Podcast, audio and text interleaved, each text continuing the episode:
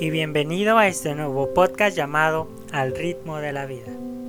Yo soy Víctor Márquez y espero me acompañes a lo largo de esta gran jornada y aventura que yo tengo con ustedes. Yo soy un joven de 22 años que busca con mi voz a motivar e inspirar a la gente a que logre sus metas personales, sueños, aspiraciones, con simples palabras, experiencias propias, mías, desde mi corazón, para que tú puedas allá afuera lograr lo que muchos de nosotros no logramos o no hacemos.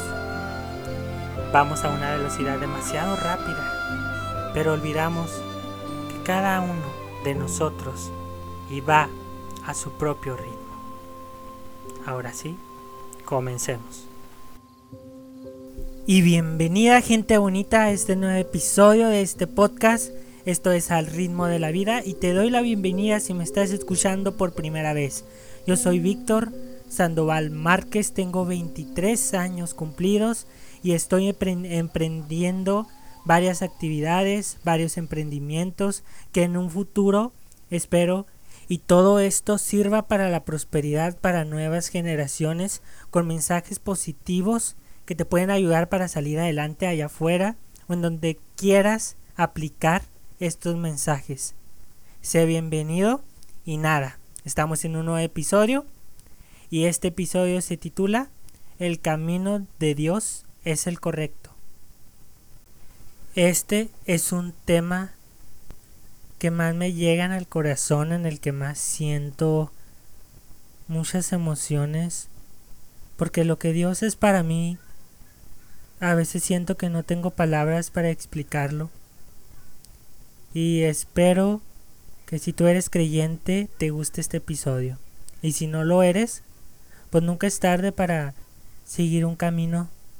Y no te estoy diciendo que escojas una religión, pero puedes creer en un ser que nunca te abandonará, en las malas y en las buenas.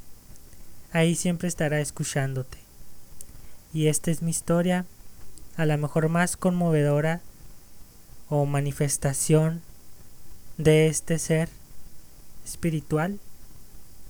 A mí se me presentó y se me ha presentado en varias ocasiones y hasta la fecha me hago muchas preguntas, como yo creo que tú también te haces muchas preguntas de por qué te pasan ese tipo de situaciones. Cuando tú no estás preparado y te llega una mala noticia, una mala situación, o al contrario, también pueden ser cosas buenas, por supuesto que sí. Y te quiero narrar esta anécdota que espero y te sirva para que crees, creas un poco más en Dios, en las cosas que Él tiene para ti, planeando desde hace mucho tiempo o incluso desde que naciste, no, no lo sé. Hay cosas que no se pueden explicar y que yo mismo me pregunto diariamente y bueno, vamos a empezar con esta historia. Espero y te guste y bueno, comenzamos. Bueno, era un día soleado de septiembre. Era un viernes, lo recuerdo bien. Yo en ese entonces solo estaba trabajando y ya no. En la mañana, todo tranquilo. Eran las 10 a.m. Y para cuando empiezo a trabajar, yo traía mis cuadernos en mi mochila porque de vez en cuando me gustaba hacer mi tarea en, el trabajo. Y pues ya, ¿no? Empiezo a sacar mis cuadernitos.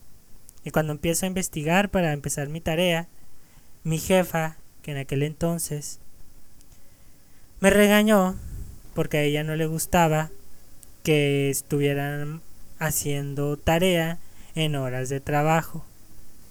Entonces me dijo, ¿Sabes qué, Víctor? Te voy a pedir que por favor no hagas tu tarea, no hagas tu tarea aquí porque pues no es lugar ni momento. Tenemos mucho trabajo y pues lo tenemos que sacar. Así es que cuando termines, a la hora de tu comida, pues te pones a hacer tu tarea. Entonces, pues imagínense el, el golpe emocional que me dio mi jefa, porque si de por sí era complicado estar estudiando y trabajando, pues era una de las consecuencias que me podía esperar en cualquier momento que me sucedieran por estar haciendo mi tarea. Y pues como yo soy muy sentido y muy sentimental, que por cualquier cosita que me digan me pongo a chillar, no se crean, no tanto así, pero de repente sí soy muy sentimental, no lo niego. Entonces cuando mi jefa me dijo eso, pues la verdad me puse muy triste y pues dejé mi tarea, guardé mi cuaderno y en todo el día solamente me puse a, a trabajar y a pensar y a pensar y en pensar y pensaba muchas muchas cosas y todo se me venía a la mente por ejemplo de que por qué estaba trabajando si solo me podía dedicar al estudio no lo necesitaba. Y así muchas cuestiones cuestionamientos que me hacía en ese pequeño tramo. Entonces pues me empecé a llenar de ansiedad y de más tristeza y de coraje también porque pues de, de prepotencia de no poder hacer mi tarea por porque mi jefa me estaba dando órdenes estrictamente de que me pusiera a trabajar. Y era una situación nefasta. Y entonces pues ya así estuve todo el pinche día enojado. Y para colmo alrededor de las 2 pm que se nuble el cielo y empieza a llover. Y yo así de puta madre. La verdad a mí no me gustan los días nublados, los odio porque me ponen triste, no sé, como que crean una atmósfera un poco pues tristezón, deprimente. Y yo sé que está solamente en mi mente porque pues un día nublado no quiere decir que estés triste. Para muchas personas los días nublados pues es momento de felicidad, les genera otra energía. Y en mi caso, la verdad, pues no fue así. A mí me estaba llevando la chingada con un día nublado, no era mi caso.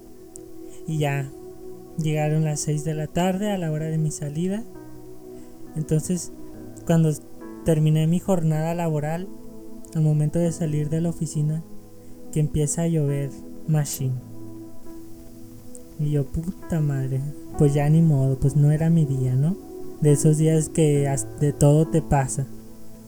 Entonces ya al tomar el camión me empecé a hacer muchas cuestiones a Dios y al mundo de por qué este tipo de situaciones me pasaban a mí solamente. Porque en un momento de estrés, de llevar las dos cosas al mismo tiempo, porque no me podía ir bien, porque tenía que complicarme la vida trabajando y estudiando al mismo tiempo. Entonces ya al momento de bajar del camión, como a 10 minutos, queda mi casa. Entonces ya caminando con la lluvia, me puse a llorar y a reclamarle muchas cosas a Dios de por qué me pasaba todo esto.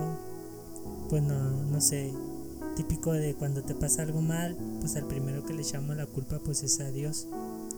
Entonces yo estaba en un en una etapa de negación. O sea, no quería aceptar de que eran pruebas que se me presentaban, obstáculos en el camino que tenía que sacarlos y salir adelante. Yo le platicaba a Dios de que por qué no podíamos tener lo que nosotros queríamos, porque no podíamos ser felices, porque no tener una vida perfecta sin complicaciones, sin tener que batallar. Y la verdad pues a lo mejor si era un poco inmaduro en aquel entonces, que tendría como unos 19 años. Y después llego a mi casa y al momento de tocar la puerta mi hermano Daniel me da una gran noticia. Y me dijo mi hermano, Víctor, ven, ven, ándale, te tengo algo muy importante que entregarte. Y a mí pues en un instante me cambió el ánimo y me quedé, me quedé sorprendido de que pues qué pedo, ¿no? ¿Qué es eso tan importante que me tiene que entregar? Entonces seguí a mi hermano para ver qué era lo que me tenía que entregar con tantas ansias.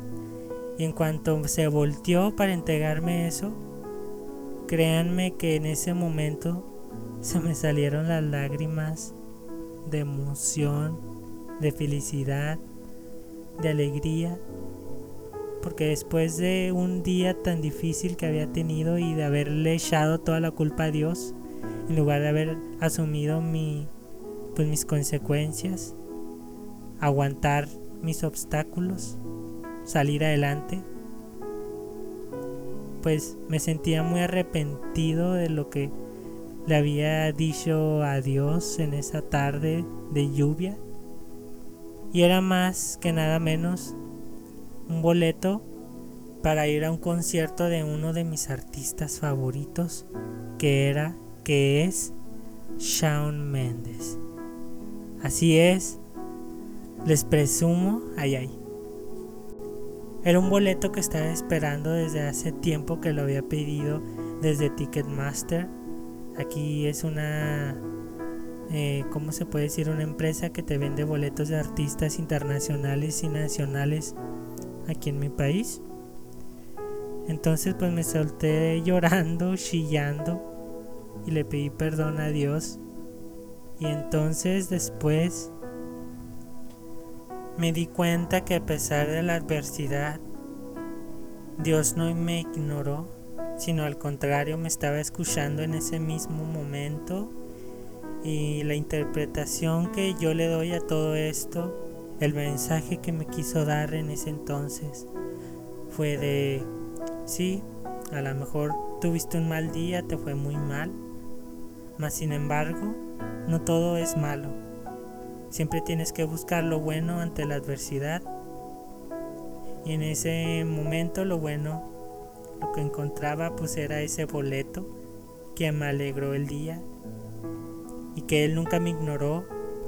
Él siempre me estuvo escuchando ese día y él sentía lo que yo viví en ese momento de tristeza, de depresión, de impotencia, de lo cualquier sentimiento que haya sentido en aquel entonces y ahí estuvo y yo no lo pude ver porque me cegué con todo lo malo que me había pasado echándole la culpa a Dios.